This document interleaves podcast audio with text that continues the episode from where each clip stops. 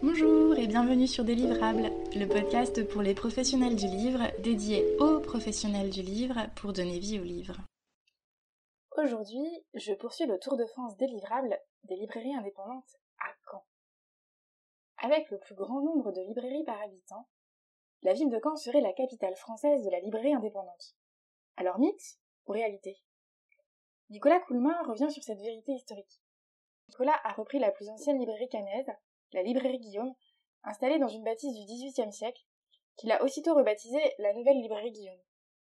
Aujourd'hui, il m'accueille dans ce lieu magnifique, vous parle bien sûr de son métier de libraire et revient sur plusieurs anecdotes, comme l'ouverture anticipée après un mois à travailler le catalogue avec son équipe. Il vous parle aussi de deux livres lus, aimés, partagés et représentatifs de la nouvelle librairie Guillaume. Écoutez bien l'épisode jusqu'au bout, vous découvrirez la magie de deux rencontres l'une avec Jean Echnoz, l'autre plus récente avec l'équipe du tournage de Wistreham. Belle écoute Bonjour Nicolas. Bonjour. Merci de m'accueillir euh, aujourd'hui à la nouvelle librairie Guillaume, institution canaise euh, de 138 mètres carrés, si je ne dis pas de bêtises. Oui, c'est ça. Vous avez repris cette librairie en 2016 avec euh, Édouard Quetteville, psychothérapeute. Vous avez de votre côté travaillé 13 ans auparavant au Brouillon de Culture, oui, une librairie euh, canaise, donc euh, un peu plus grande, parce qu'elle fait 300 mètres carrés euh, Oui, elle est, elle est, un peu plus grande que lors de mon départ. Mais oui, on a grandi. Donc quand je parle d'institution, je vais bien sûr référence à l'histoire de cette librairie. C'est la plus ancienne de Caen. On est frappé aussi par sa façade quand on arrive. La bâtisse date du XVIIIe siècle. On l'appelle d'ailleurs la maison Chibourg, du nom du docteur Chibourg, médecin-chef des hospices de la ville. Et la librairie à proprement parler a été créée euh, par Louis Jean, éditeur libraire, en 1903. C'est assez aussi extraordinaire de savoir que cette façade a résisté à la Seconde Guerre mondiale, parce que quand même la ville a été globalement euh, pas mal euh, abîmée. je crois qu'il y a 70% du volume bâti qui a été oui, détruit. c'est ça. Mais la rue Saint-Pierre a été épargnée. L'église Saint-Pierre tout au bout également, comme la, plupart des, des églises d'ailleurs sur Caen. Il reste une légende. D'accord. Euh, puisque euh, tous les clochers sont restés intacts. La précision des, des bombes n'était peut-être pas, euh, je sais pas si voilà, il y a, y a, du, il y a de la légende, du fantasme, tout ce qu'on veut, mais effectivement tout est resté debout et 70%, 70% de la ville a été détruite. D'accord. Donc le style belle époque de cette façade me fait à la, penser à l'aventure dans l'apothicaire, moi personnellement. Ouais. Euh, donc, je sais pas s'il y a un lien. J'y vois un lien aussi avec le, le fait qu'il y a un médecin qui y est vécu. Là, oui, oui, c'est un amoureux des sciences. C'était un recteur de l'académie de médecine. Donc, euh, effectivement, euh, on peut y voir euh, un lien direct avec euh, bah, apothicaire. J'y avais jamais pensé, mais c'est intéressant. Effectivement, le, le, lien autour de la science, en tout cas, se fait. Ah, oui. Je pense scientifique de la librairie est historiquement important. Alors, il est un peu moins, pour être sincère, c'est-à-dire qu'effectivement, il a, c'est un rayon qui était euh, majeur, assez euh, poussé, presque technique, mais qui doucement ne périclitait pas, mais c'est-à-dire que trouvait un peu moins ses lecteurs. Et puis, quand on a repris, on n'avait pas forcément les libraires qui étaient à même de porter ce rayon. Ce qui fait qu'il a euh, aussi diminué, les demandes aussi. Mais effectivement, c'était une qui était connue pour son fond scientifique, médical. Alors, la médecine fonctionne toujours très bien, mais son fond médical. On a des personnes déjà maintenant de 70, 80 ans, euh, des anciens médecins, d'anciens biologistes, mmh euh, qui nous disaient qu'ils venaient ici pour chercher leurs ouvrages d'études fondamentales. Voilà, donc effectivement, il y a eu toute une histoire autour de ce fonds scientifique. Voilà, après, c'est un petit peu moins présent maintenant. Et de toute façon, ça reste une librairie généraliste. C'est généraliste, donc il y a une partie scientifique comme plein d'autres parties, mais c'était très pointu, très technique avant quand même. Euh, mais ce qui fait que ça devient presque une niche, quasiment plus de, de demandes comme ça. Et ces ouvrages très spécifiques seront soit commandés peut-être sur Internet, sur des sites précis, ou on a des commandes, mais par des collectivités, des institutions. Donc là, euh, ça nécessite pas d'avoir un rayon, euh, une présence physique de ces livres-là. Mm. Donc c'est une librairie généraliste, euh, donc on y trouve bien sûr de la littérature, des sciences humaines, vous avez développé aussi la BD et la jeunesse.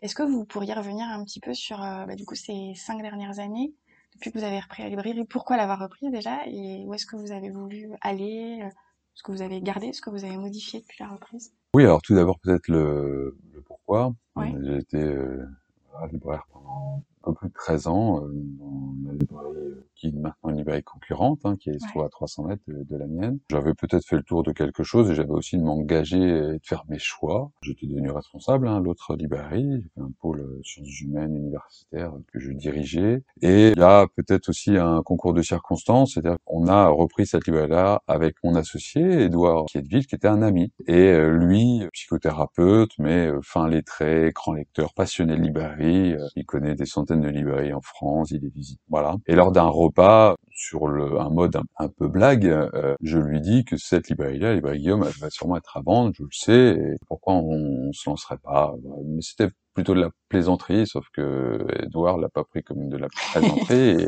et, le lendemain matin, il m'a rappelé, il me dit hein, c'est assez sérieux, il faut qu'on fasse quelque chose, on a un beau projet à faire. Et puis on s'est pris au jeu. Il y avait effectivement un peu de stimulation, d'excitation hein, dans l'idée de reprendre une librairie. Et puis c'était un, un secteur que je connaissais bien, avec des acteurs de la distribution et diffusion que je connaissais déjà. Et c'était une librairie qui à la fois était historique, mais qui était un peu restée dans un jus années 80, qui n'était pas forcément conforme aux tendances de l'époque, à ce besoin de convivialité, cette envie de se retrouver, de, de créer du lien dans la librairie. Elle fonctionnait de moins en moins bien. Donc il y avait quelque chose d'une splendeur un peu à rénover, d'une patine à retrouver. Et euh, voilà, c'était un projet aussi qui allait avec ce bâtiment, c'était un tout, c'est-à-dire mmh. avoir sa librairie, mais aussi recréer un lieu. C'est pour ça qu'on a décidé de, de, quand on a acté la reprise, de tout mettre par terre. Et on a passé un joli week-end avec plein d'amis à tout démonter. Et on, voilà, on s'est lancé dans le fait de, de restaurer l'authenticité, le cachet de cette librairie. Euh, de faire ressortir les pierres, les poutres en bois anciennes, euh, trouver un sol adéquat, vraiment, et de faire aussi un mobilier euh, bas en bois clair pour que les gens se sentent libres de circuler, d'avoir le, regard happé par le par une présentation et de flâner en fait. L'idée c'est vraiment de pouvoir flâner et de faire une librairie dans laquelle les gens peuvent venir juste se balader, et pas acheter. Enfin voilà, on est, c'est même un peu la politique euh, ici, c'est qu'on saute pas sur les gens et qu'on est là pour mmh. les aider, mais ils se promènent, ils... et ça devient des fois un lieu juste de rendez-vous. D'accord. Là, on a, on a pu le constater, les gens se donnent rendez-vous, les Guillaume, ils viennent, ils attendent. Voilà, et c'était un peu ce qu'on voulait, c'est-à-dire ce côté très agréable des librairies dans lequel euh, on peut trouver plein de choses et s'y retrouver et partager, échanger avec nous, échanger entre, entre clients lecteurs, ce qui se fait beaucoup, et qu'à un moment donné même, ces clients se sentant suffisamment à l'aise et suffisamment investis dans la relation qu'ils peuvent avoir avec différents libraires, de proposer eux-mêmes des rencontres, mmh. qui s'est fait. C'est-à-dire que voilà, on a euh, quelques clients qui disent moi j'ai adoré cet auteur, il partage cette passion avec un, des libraires ici, il dit bon est-ce qu'on pourrait organiser quelque chose? Et dans ces cas-là le lecteur devient aussi animateur d'une rencontre et se saisit de l'objet qu'on a créé. Mmh. Et c'était le but, c'est que c'est un objet qui, devienne un peu collectif cette mmh. librairie. Ça fonctionne un peu comme ça, c'est de se créer un, ensemble, une, une une vie, un échange, euh, voilà, avec des règles assez simples de partage, de partage entre nous. Euh, on arrive tous les matins une demi-heure avant l'ouverture, donc on peut partager nos lectures pendant cette, demi-heure. C'est qu'on échange. Dans cette perspective-là, il y avait effectivement pas vraiment de rayon jeunesse avant. Il n'y en a mmh. jamais vraiment eu. On l'a créé parce que pour nous, ça nous semblait important d'avoir ce lieu-là. Et euh, là aussi, on peut constater que beaucoup de gens viennent pour seulement passer une heure avec leur enfant dans le, le, rayon jeunesse, euh, qu'ils trouvent assez euh, confortable. Les enfants aussi, j'espère. Et finalement, ils achètent rien, on s'en fiche, c'est pas le problème. ça, ça, devient leur lieu aussi. Ouais, c'est ça, c'est leur lieu. Donc dans cette perspective-là, sur les cinq années, je crois qu'on a assez bien réussi. Mmh je crois. On est assez content de ce que ça a donné, puisque maintenant, euh, on a une clientèle euh, fidèle, mmh forte, une nouvelle clientèle. Le confinement, le Covid pour plein libraires en France ont un peu exacerbé cette, ces, ces propositions-là, hein, mais c'est une réalité, c'est que de nouveaux clients aussi arrivent, d'anciens clients de, grands centres type FNAC ou enfin peu importe, ou des acheteurs sur Internet qui se sont dit qu'à un moment donné, la librairie euh, française était peut-être euh, un peu euh, sur la sellette avec ce confinement et qui ont décidé de passer le cap, de venir, de franchir le pas, parce que il faut pas faut aussi la réalité, c'est que pour tout un tas de personnes, il y a une image un peu élitiste mmh de la librairie. Et il faut que nous on fasse en sorte que qu'elle soit un peu cassée et qu'ils puissent franchir le pas, être bien accueillis et de se dire que c'est tout à fait possible d'être en librairie. Donc là, pour ça, on a, c'est surtout ça qui nous, qui nous conforte dans nos choix, c'est qu'on a une nouvelle clientèle, des gens qui achetaient sur Internet et qui finalement recréent un peu du lien en venant physiquement dans la librairie. Et ce qui nous plaît beaucoup, c'est une clientèle assez jeune. D'accord. Ce qu'on pouvait penser être un peu, pas perdu, mais en tout cas un peu éloigné de la pratique, de la lecture et de la, de la librairie. Et on a beaucoup de personnes entre 20 euh, et 35 ans. D'accord. Et ça, je trouve ça assez génial. Voilà, c'est qu'on est vraiment sur un mélange entre les lectures euh, classiques, la connaissance des lectures classiques, mmh et puis tous ces nouveaux romans qui appréhendent le social, euh, le réel, et qu'on peut conseiller. Et ça, c'est vraiment une vraie satisfaction. D'accord. Vous incitez sur le lieu, sur le collectif. Je crois aussi que vous avez renforcé l'équipe. Euh, vous étiez, la librairie comptait moins de libraires quand vous êtes arrivé. Oui, exactement. C'est-à-dire qu'on a, on a démarré avec une personne de plus, c'était mhm. un pari. On fait le pari qu'on allait réussir à relancer la librairie. Mhm. Euh, ça s'est vérifié plus vite que prévu. On, on l'avait un peu tablé, on avait tablé ça sur trois ans, et en fait, au bout d'une année, on avait déjà réalisé ce qu'on avait prévu de faire euh, dans trois ans. Donc, on a une personne de plus, et là, on va encore cette année prendre une personne supplémentaire pour aussi faire face à la hausse d'activité euh, permanente. Depuis le début, on n'a jamais fléchi. Ah, Donc, euh, au bout d'un peu plus de cinq ans, ça commence à faire beaucoup pour l'équipe. Donc, voilà, on va avoir une personne de plus, on va essayer d'être un peu plus encore solide dans les conseils, plus de mmh. présence, plus d'accueil, voilà, de continuer dans cette perspective-là. D'accord. Et mmh, qu'est-ce qui change euh, concrètement au quotidien pour vous, puisque vous avez été salarié avant, là vous êtes propriétaire de votre librairie. Qu'est-ce que qu'est-ce que ça a changé pour vous? Alors, euh, ça change mon rapport au temps. Ouais. Ça, il n'y a pas de secret. Euh, effectivement, on, heures, hein, ça c'est normal, euh, mais elles se démultiplient et puis elles, euh, euh, elles sont nécessaires à tout un tas d'autres tâches que je n'avais pas, hein, des tâches administratives hein, qui sont assez importantes en librairie, je pense dans les commerces d'une manière générale, mais en librairie particulièrement, des aspects comptables inhérents à la fonction. Et puis, voilà, ça, ça a changé dans ce... On est librairie, on vit librairie, on mmh. je pense ce soir, voilà, on est tout le temps dedans. Voilà, ça c'est, on, s'en doute un peu, hein, mais c'est vraiment cette réalité-là. C'est un peu, ça se confirme, ouais, vraiment. Et après, c'est quand même aussi la différence et la possibilité d'inscrire ses choix et ses volontés euh, euh, dans les lignes éditoriales, dans les choix d'éditeurs, dans, dans, les rencontres, dans les dans les refus aussi puisqu'on est très sollicité, c'est formidable, mais euh, il faut aussi savoir dire non, c'est pas simple de dire non. Il y a un changement éditorial profond sur euh, tout ce qui est auto-édition. Là, voilà, donc on a des propositions de dépôt toutes les semaines, euh, donc il faut quand même étudier parce que tout la personne aussi, elle s'est engagée dans un travail assez sérieux et nous on a un regard professionnel, pas forcément empathique, hein, mmh. parce que c'est toujours délicat, mais mais voilà, c'est de savoir dire euh, non. Les rencontres, on rencontre tout le temps. Mmh. Des mails, ma boîte mail a explosé hein, depuis. Euh, clairement, c'est une centaine de mails tous les jours, donc euh, faut gérer les mails, faut gérer les réponses. Mais c'est surtout, euh, ouais, c'est ça, c'est le choix, c'est épanoui dans dans le fait d'organiser des rencontres, de, de partager des lectures avec ses libraires, d'avoir de la latitude pour pour euh, organiser des choses avec la dynamique culturelle de la ville euh, qui est assez forte à Caen, de, de travail avec des associations. Voilà, ça c'est chouette et puis la possibilité de, de, laisser la liberté aussi aux libraires de d'exercer leur métier. Moi c'est ma volonté. Mm-hmm. certains, je suis même certain que c'est pas comme ça dans toutes les librairies, mais là c'est leur laisser carte blanche parce que les, les, libraires, si ceux qui sont venus ici, ben je, ça, je les ai choisis. Mm-hmm.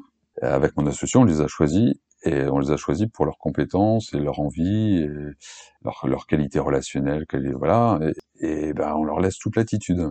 Il faut qu'ils se fassent plaisir, même si euh, des fois c'est tendu. Hein, C'est-à-dire qu'on a une activité assez forte qui fait qu'on peut pas euh, déployer tout ce qu'on aimerait déployer, mais c'est vraiment ça.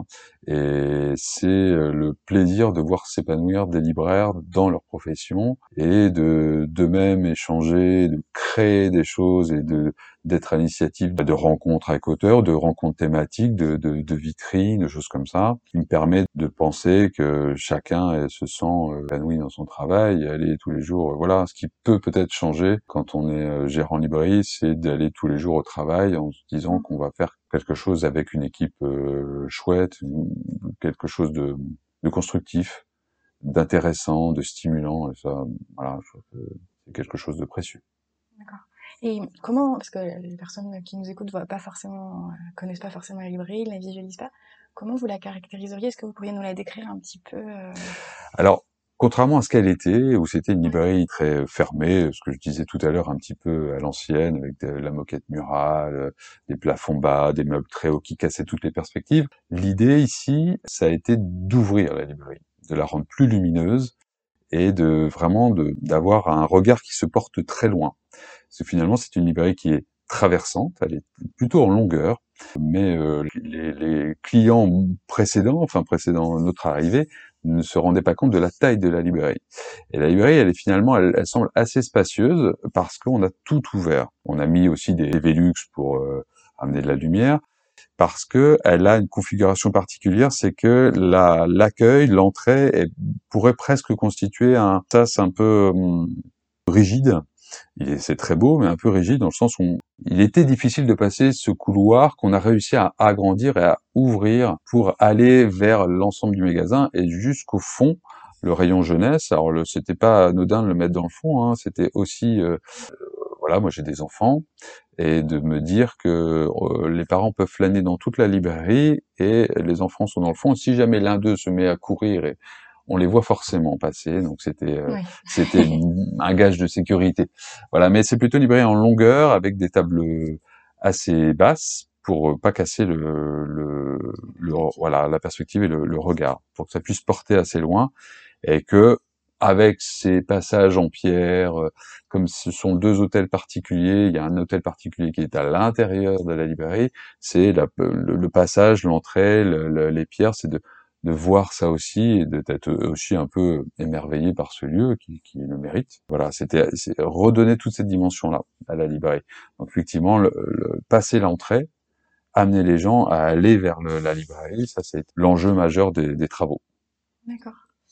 Et je pose une question pour moi. Euh, mmh. quand est la ville euh, de France où il y a le plus de librairies en proportion du nombre d'habitants? Mmh. Vous disiez tout à l'heure bah, que vous étiez devenu concurrent de la librairie dans laquelle vous travailliez avant. Comment on gère ce genre de choses justement quand on a un maillage de librairie aussi important? Est-ce que pour vous, ça, ça alimente, l'ensemble s'alimente. Est-ce que ça nécessite quand même de développer des choses un peu différentes des autres? Alors, effectivement, quand ce serait la ville qui a le plus de librairies par habitant, euh, ça, ça date d'une statistique de 1994 d'un article qui était paru dans le magazine littéraire qui avait lu Caen, capitale littéraire. C'est peut-être toujours le cas parce que finalement, c'est pas une ville, immense, hein, il y a un peu plus de 100 000 habitants, et il y a un peu moins de librairies qu'il y a 20 ans, hein, il y en a plusieurs ont, ont fermé malheureusement, mais il reste encore beaucoup. Moi, je crois que c'est vraiment une force. Mmh. Vraiment. C'est-à-dire que je ne sais pas si on fait des choses très différentes de mes concurrents et néanmoins confrères, mais on fait ce qui nous plaît. Moi, ici, je dis, vous choisissez ce que vous avez envie de mettre en avant, vous choisissez, voilà, c'est une librairie généraliste, mais après, vous vous faites plaisir. Ce que je vous disais tout à l'heure, vous vous faites plaisir, vous mettez ce qu'il y a en avant, et je vais pas forcément aller regarder chez mes confrères. Par contre, la vraie force, c'est dans une petite ville comme ça, de pouvoir rendre service. Mmh. C'est-à-dire que nous on pratique ça. C'est-à-dire que les gens viennent chercher un livre, on l'a pas, ils en ont besoin assez rapidement, ils nous le signifient.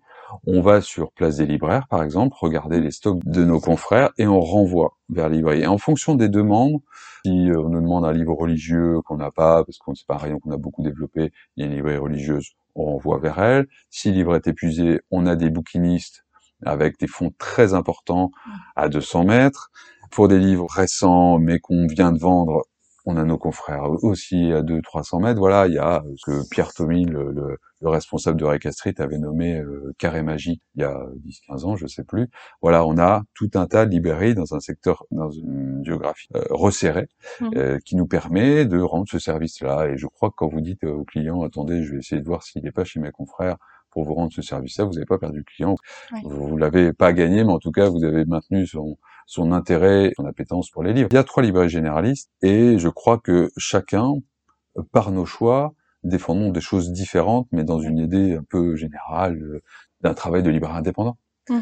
Donc, c'est que chacun sur les tables, on va pas avoir les mêmes romans, on va pas avoir les mêmes essais, c'est très bien. aussi de la production qui est quand même. Euh, voilà, on a, on a, voilà, quand on voit la production des, des nouveaux romans, euh, euh, que ce soit en septembre ou en janvier, on a euh, forcément plein de choix différents, des lectures différentes, et c'est formidable. Mmh. Franchement, c'est stimulant, c'est voilà, c'est aussi pour ça que je crois les canets sont ravis de pour très vite ils peuvent trouver des choses qui les intéressent, que ce soit chez nous ou dans les, des librairies juste à côté. Mmh. Voilà, parce qu'il y a aussi une dynamique forte. Quand? Que ce soit sur les théâtres, sur les cinémas. Il était aussi dit que la ville de Caen était la ville qui a plus de, de salles d'art et d'essai en cinéma par habitant. D'accord. Voilà, donc vous avez l'IMEC qui est à Saint-Germain-la-Blanchard, qui est à 5 km de Caen, qui est euh, un monument absolument, euh, voilà, un lieu extraordinaire dans cette ancienne, euh, cette abbaye d'Ardennes, dans laquelle on trouve des fonds incroyables, que ce soit Duras, Michel Foucault, mhm. plein plein de gens. Il y a toute cette dynamique-là il y a beaucoup de théâtres indépendants qui, qui produisent, qui, qui essayent de, tout un tas d'expériences. il y a beaucoup de un monde associatif, un, maillage culturel très fort sur une ville qui est pas finalement gigantesque. Ça fait résonance à mmh. chaque fois. Il me semble aussi qu'il y a l'une des, ben, des, premières imprimeries de France qui a été en, historiquement, je veux dire. Oui. Comment ça s'explique tout ça pour vous, ce, ce maillage Alors ça, je, je pourrais pas vous dire. Effectivement, on est juste euh, ici à la Guillaume, on est à 20 hum, mètres de l'entrée d'une des premières euh, imprimeries. Euh, je j'ai peur de dire bêtise, mais je crois pas. Le, les Métamorphoses de vide a été imprimé pour la première fois ici à, à 20 mètres. Donc on a ce qu'on appelle la cour des imprimeurs juste à côté. Donc il y a une histoire encore bien plus ancienne que celle de la librairie Guillaume du début du, début du 20e. Hein. C'est-à-dire qu'effectivement, dès le 15e siècle, il y a eu déjà tout un travail autour du livre, travail de copiste. Hein, voilà. C'est peut-être cet ancrage historique qui maintient un, lien très fort sur la ville, peut-être. Et alors, pour revenir à quelque chose de beaucoup plus contemporain, mmh. euh, quel regard vous portez sur euh, un peu particulière de crise sanitaire qu'on a connue on a vu que ça a beaucoup porté euh, la librairie indépendante, notamment de taille euh, petite ou moyenne. Est-ce que c'est quelque chose que vous confirmez et est-ce que vous pensez que ça, va durer Alors je confirme, ça c'est clair. C'est-à-dire que sur l'année du Covid, paradoxalement, c'est notre meilleure année sur les cinq années, avec des mois de fermeture. Oui. Fermeture où vous faisiez quand même du click and collect Alors, euh, fermeture sur la première partie, sur le premier confinement. Ça, c'était une fermeture administrative obligatoire. Et après, on a fait du click and collect, qui a été particulièrement pénible, hein, qui était nécessaire mais pénible, parce qu'on voyait pas nos clients, on échangeait que par mail, et c'était quand même un... C'était pas notre métier. Hein. Donc là, ça a été un peu difficile hein, pour tout le monde, pour toute la profession. Mais il y a eu un tel rebond à chaque réouverture complète, même avec réouverture avec jauge, que euh, fois on a été surpris. Mmh hein, clairement, on a été surpris. On ne s'attendait pas à autant. On a eu, euh, le, si on prend le, mois de juin 2020, euh, on a fait plus 80%. J'ai jamais connu ça.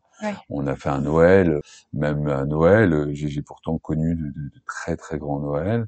Là, on a fait plus 50% en décembre faut s'imaginer la, la ruée euh, dès le 1er décembre, euh, les livres, les cadeaux, enfin voilà, c'était c'était à la fois euh, génial, très fatigant, mais euh, ça nous très rassurant aussi. Il y a eu ce que j'évoquais tout à l'heure, il y a eu une espèce de sursaut civique, je sais pas s'il faut le nommer comme ça, en disant que c'était quand même un patrimoine français qu'on pouvait nous envier un peu partout, d'avoir mmh. autant de librairies sur le territoire et qu'il fallait absolument maintenir ça et garder ça. Donc il y a eu une espèce de sursaut civique, et puis euh, il y a eu beaucoup d'articles hein, autour de la librairie, enfin, ou alors c'est, est-ce que c'est parce que j'ai la focale sur la librairie, ça je sais pas, mais il y, a, eu beaucoup d'articles, il y a eu beaucoup de disant que c'était euh, le commerce qui margeait le moins en France, qui gagnait le moins d'argent. Important de préciser quand on regarde la répartition camembert de, du livre, entre guillemets, où justement on peut avoir une impression inverse, puisqu'on voit que le libraire prend une part conséquente, mais après, il faut quand même voir ouais, ce qu'il faut soustraire. Quoi. Mais voilà. Et puis les calculs se font pas de la même manière que les autres commerces, c'est-à-dire que le, nous, on part d'un prix unique du livre qui a sauvé vraiment la librairie, et on calcule une remise à partir d'un prix unique. C'est-à-dire que si vous avez un livre à 20 euros, en moyenne, le, libraire va être à 30-35% sur ces 20 euros. Un autre commerçant, il va acheter un produit à 20 euros et puis il peut le vendre à 40 euros.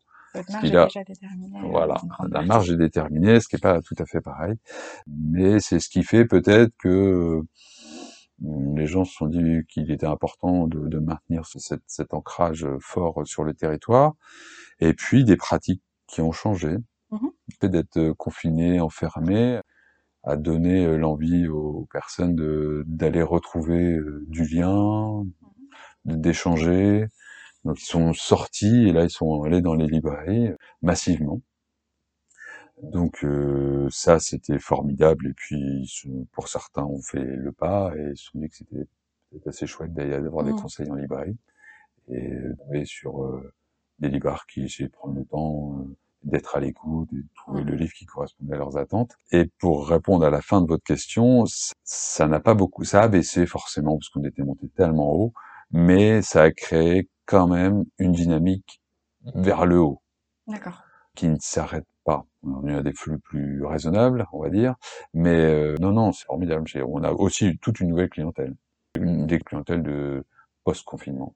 Mmh Donc ça, a eu un impact, euh, alors c'est difficile de dire que c'est un impact positif, le contexte sanitaire, mais en tout cas, pour nous, ça nous a permis d'avoir euh, un autre type de clientèle des gens qui n'étaient pas habitués, d'essayer d'élargir un peu nos conseils, de toujours euh, se dire que le livre est une porte d'entrée. Mmh. Des fois, les demandes sont pas nécessairement sur des choix que nous on conseille, qu'on aime, euh, mais ça reste des portes d'entrée. Et quand la personne a pris un livre dont elle avait entendu parler, que nous on n'appréciait pas plus que ça, mais qu'on avait quand même des, des, des grosses sorties éditoriales, mmh. bah, petit à petit, la fois d'après, on peut nous amener un autre conseil et ouvrir un petit peu les perspectives littéraires. Et ça, c'est chouette. Il y a des gens qui lisent pas de sous-littérature. Il, y a juste des portes d'entrée vers tout un tas de monde. Et nous, on essaye de, de, prolonger vers nos propres conseils, lectures.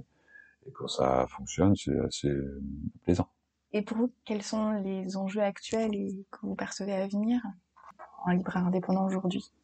Bah, je crois que c'est toujours maintenir cette euh, qualité de qualité de conseil, mmh qualité d'accueil, faire que le lieu, que la UI soit pas un lieu, un commerce comme les autres, que ce soit vraiment un lieu d'échange, de continuer à faire un travail euh, de fourmi, de lecture, de conseil, de, de dénicher des petites maisons d'édition qui font un travail formidable. Mmh qui ne s'en sortent pas forcément, d'aller chercher, euh, voilà, des pépites, des, des... c'est maintenir ça parce que c'est ce qui fait notre, notre, différence avec des grands centres naturels, mmh commerciaux, c'est de, de, maintenir ça, de bien s'inscrire aussi dans le, la dynamique associative et culturelle d'une ville, de participer à ça, d'être là au cœur des événements.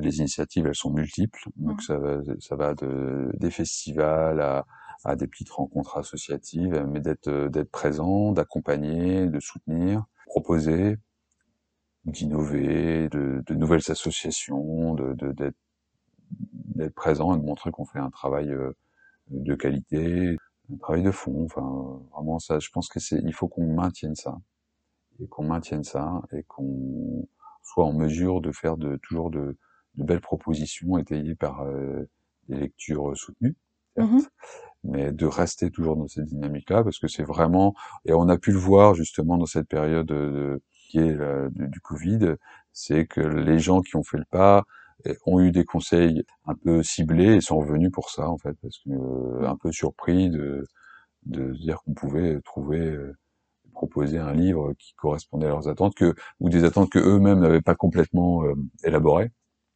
mais qui s'est fait au contact avec le libraire. Voilà, il faut qu'on reste vraiment sur la, la, qualité de notre savoir-faire, je crois. Mmh. C'est ça. Hein. D'accord. Et c'est quoi votre plus belle réussite depuis 5 ans avec la librairie? Notre plus belle réussite? Alors, il y a peut-être une réussite, euh, c'est parce que pour nous, c'est resté une soirée mémorable, c'est de réussir à faire venir Jean Echnoz à la librairie. Je n'osais pas réputé pour faire des librairies, il n'aime pas ça du tout. Il a dû en faire quelques-unes en 20 ans. Et par euh, des invitations, c'est-à-dire qu'on avait invité Olivier Rollin. Alors voilà, pour la petite histoire, on avait invité Olivier Rollin, euh, je crois que c'était pour Baïkal Amour, et on a passé une soirée formidable à échanger autour de la littérature, de ses textes, de ses voyages, et on est allé au restaurant. Mmh voilà, je l'invite au restaurant avec des libraires. Euh, on est allé manger, on a discuté, on a bu un verre de vin, c'était très chouette. Et un de mes libraires euh, se refumait une clope avec euh, avec Olivier Rollin, discute de littérature, un grand voilà Fabrice, un libraire qui est un grand lecteur de de littérature. Échange et lui, moi pour moi, l'écrivain incontournable qui restera dans mes plus grandes lectures, c'est Jean Echnoz. Olivier Rollin fait bah c'est un de mes meilleurs amis. Et euh, on est resté là, et voilà, ils ont débattu, et puis on en a discuté avec avec Fabrice. Et on dit, ce serait tellement chouette de faire une soirée avec Olivier Rollin et Jean Schnoz. On les adore, et ce serait super. Donc on a mis un message à Olivier Rollin. Il a dit, ok, je vois ce que je peux faire. Ça va pas être simple. Et mais comme on l'avait, on avait fait passer une très belle soirée, on l'avait bien reçu. Il a dû défendre un petit peu notre notre cas. Olivier Rollin, qui a été notre seul interlocuteur, nous a répondu en disant c'est ok, on fait une soirée. Là, on n'a jamais refusé autant de monde que cette soirée-là. Hein, et jusqu'à euh, cinq minutes avant euh, le début de la soirée, je ne savais pas s'il allait venir, puisque je ne réponds pas au mail. Il ah. ne répond pas. Donc en fait, euh, on était un peu stressé, et lui, quand il est arrivé, il a dit tout naturellement, c'est sympathique de m'inviter, plutôt sur la réserve. Et on a passé une très belle soirée, une très très belle soirée qui s'est terminée à 2 heures du matin, et, mmh. et, ils étaient ravis de la soirée. On a vraiment, c'était une soirée mémorable. Le lendemain, ils voulaient aller sur la côte, je leur ai prêté ma voiture, ils sont allés sur la côte euh, pour voir les plages.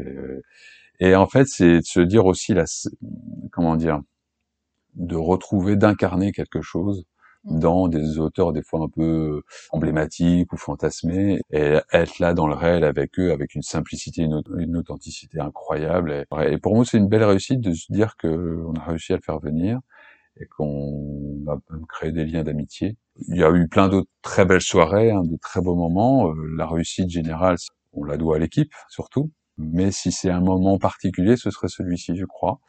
Je pourrais aussi l'associer à un deuxième. Euh, c'est toujours le moment unique et, difficilement, il reste euh, difficilement à son état de unique. C'est le tournage du film Wistreham euh, qui est là en ce moment, euh, qui s'est terminé, mais qui était euh, sur la, la, quinzaine des réalisateurs au Festival mmh. de Cannes, avec Emmanuel Carrère et Juliette Binoche, et d'avoir proposé un lieu qui donnait envie à Emmanuel Carrère de venir tourner la scène de fin du film mmh. ici. Et on a passé deux jours incroyables. Donc, dans un univers qu'on qu'on connaissait pas, enfin moi je connaissais pas particulièrement la, toute la partie technique du cinéma, d'avoir toute cette équipe, un Emmanuel Carrère adorable, Juliette Binoche très accessible, dans la librairie, d'avoir des échanges, de passer la soirée avec eux, d'être là de 8h jusqu'à 2h du matin avec eux, de tourner. ouais, ouais, toujours, toujours des heures. Et, puis de, voilà, ils nous ont proposé d'être figurants dans le film. C'était une expérience incroyable, incroyable, avec la promesse de, de Carrère de venir chez nous euh, pour signer euh, son roman, euh, un roman, son dernier, ou qui fera une soirée avec nous à la librairie, quand le livre sortira en janvier 2022. Voilà, c'était une expérience incroyable avec des rencontres. Euh, quand on sort de ça, euh, on n'oublie pas ça facilement. Donc ça, c'est une réussite. Et à l'inverse, est-ce qu'il y a des choses, si c'était à refaire, que vous changeriez sur ces cinq ans? C'est plus difficile là pour moi. Peut-être essayer d'avoir un peu plus de temps avant de hum, d'ouvrir la librairie parce que on a plein de choses à penser. Une fois que la librairie est ouverte, le, rythme est tel qu'il est difficile euh, de de régler tout un tas de, petites choses, euh, que ce soit euh, esthétique, mmh. des travaux, des l'organisation générale. C'est voilà, une fois qu'on est pris, on est ouvert, on est ouvert, on est lundi au samedi, on est ouvert et il est difficile d'entreprendre les choses euh, comme ça. C'est peut-être ça, avoir plus de temps. Là, je regrette un peu de, voilà, même si c'était lié à la dynamique de l'équipe, c'est-à-dire qu'on a pas, on a bossé un mois ensemble avant à bosser sur les catalogues, à se dire qu'est-ce qu'on fait, allez-y, vous mettez ce que vous voulez dans la boutique. Il faut, il faut se faire plaisir. Et on était tellement pressé d'ouvrir qu'on a ouvert avant la date prévue. D'accord. voilà. Mais, euh, avec euh, une vitrine euh, qui est inachevée, on avait juste mis on n'est pas prêt, mais on a, on a très envie de vous voir et on a ouvert. Et en fait, c'était un peu le bazar. C'était très chouette. Mais après coup, je me suis dit que vraiment, on n'a pas pu enfin, finir tout un tas de, de tâches qu'on aurait dû faire. Et cinq ans après, il y a des choses qui sont pas c'est comme dans une maison quand on. Voilà, c'est ça, c'est de se dire peut-être ça, c'est peut-être c'est peut-être ça mon regret, se dire voilà, mais en même temps c'était tellement plaisant d'ouvrir et d'être à la rencontre, euh, voilà, de proposer lieu, même si c'était euh, encore un peu le bazar. voilà, c'est un regret euh, minime. Ouais, minime. Et je suis curieuse, votre catalogue, vous dites que vous avez pour sélectionner le catalogue que vous aviez inscrit dans la librairie. Est-ce qu'il a beaucoup bougé ce catalogue? Est-ce que vous avez beaucoup fait bouger? Bah, Sur les livres de fond, pas tant que ça, je crois. C'est-à-dire qu'on essaie de temps en temps de reproposer des nouveaux titres de fond, mais euh, littérature, on a des livres qu'on veut avoir tout le temps en librairie même si euh, on les vend qu'une fois par an. On spécifie sur chaque livre lu, apprécié, considéré comme euh, essentiel par chaque libraire une note qui fait que quand le livre est vendu, c'est pas vendu depuis euh, deux ans, c'est écrit aimé par, aimé fortement, enfin on sait ce que mmh. c'est, nous on, on met plus plus, mais par Grégor par exemple, eh ben, on le repasse en commande s'il n'est pas là pour être certain de l'avoir. Donc on maintient un fonds de livres lus, même lus il y a 10 ans, 15 ans, 20 ans pour ma part. On les maintient en librairie le plus possible. Donc on a un fonds qui est toujours là, on a un fonds en sciences humaines aussi, plutôt ma partie, euh, qui est restée assez solide, je mhm. crois. On peut faire bouger, mais euh, c'est oui oui ça effectivement il y a toute une partie qui a changé forcément puisque la proposition est telle que et l'espace on est dans des limites un peu structurelles qui nous, nous contraignent à, à, à, faire tourner les livres et puis euh, les limites financières aussi. Mais il y a, on essaie de maintenir une exigence sur le fond. Et, le fond, il représente à peu près quel pourcentage de livres?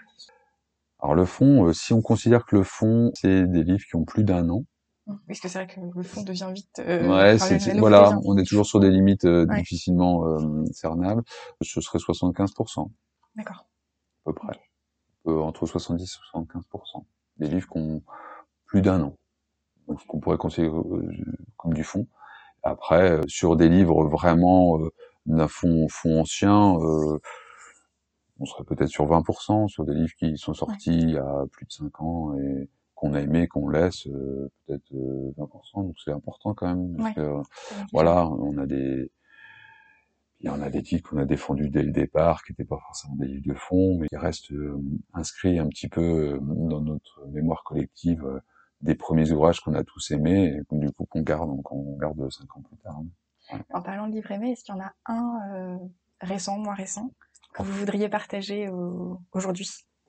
À la base de, du projet, euh, c'est Belle du Seigneur de Albert Cohen et c'était euh, le livre de chevet de mon associé, je ne savais pas de mon futur associé et on a échangé autour de ce livre. On en a discuté euh, tous les deux. Moi, j'avais trouvé le livre sur un marché d'occasion, j'avais lu, ça m'avait et on partageait à la fois la qualité littéraire, cette histoire passionnée. Voilà, donc c'était, je, je dirais que c'est un livre qui reste en permanence ici qui était aussi euh, dans nos échanges littéraires ce livre qui est le plus euh, revenu. Donc euh, voilà, ça pourrait être ça pourrait être celui-ci qu'on garde tout le temps, mais un autre que je vais retrouver, Gioconda. C'est une histoire d'amour entre deux adolescents en Thessalonie pendant la Seconde Guerre mondiale, et c'est toute cette, cette, passion de deux adolescents, elle est juive, pas lui, et de ce à quoi ils vont être confrontés dans leur passion mhm. adolescente parce que finalement, ça a été un titre qu'on a proposé et euh, pour lequel on a eu beaucoup de retours positifs. Et c'était un des premiers titres, euh, voilà, que qu'Edouard avait lu. Euh, il lit beaucoup, beaucoup, lui, hein, vraiment énormément en littérature. Donc, il, j'avoue qu'il me devance souvent, donc il me dit tiens, lis ça, je suis sûr que tu vas aimer. Et je l'ai lu, je l'ai aimé, et ça a été pour moi un des premiers conseils qu'on a fait.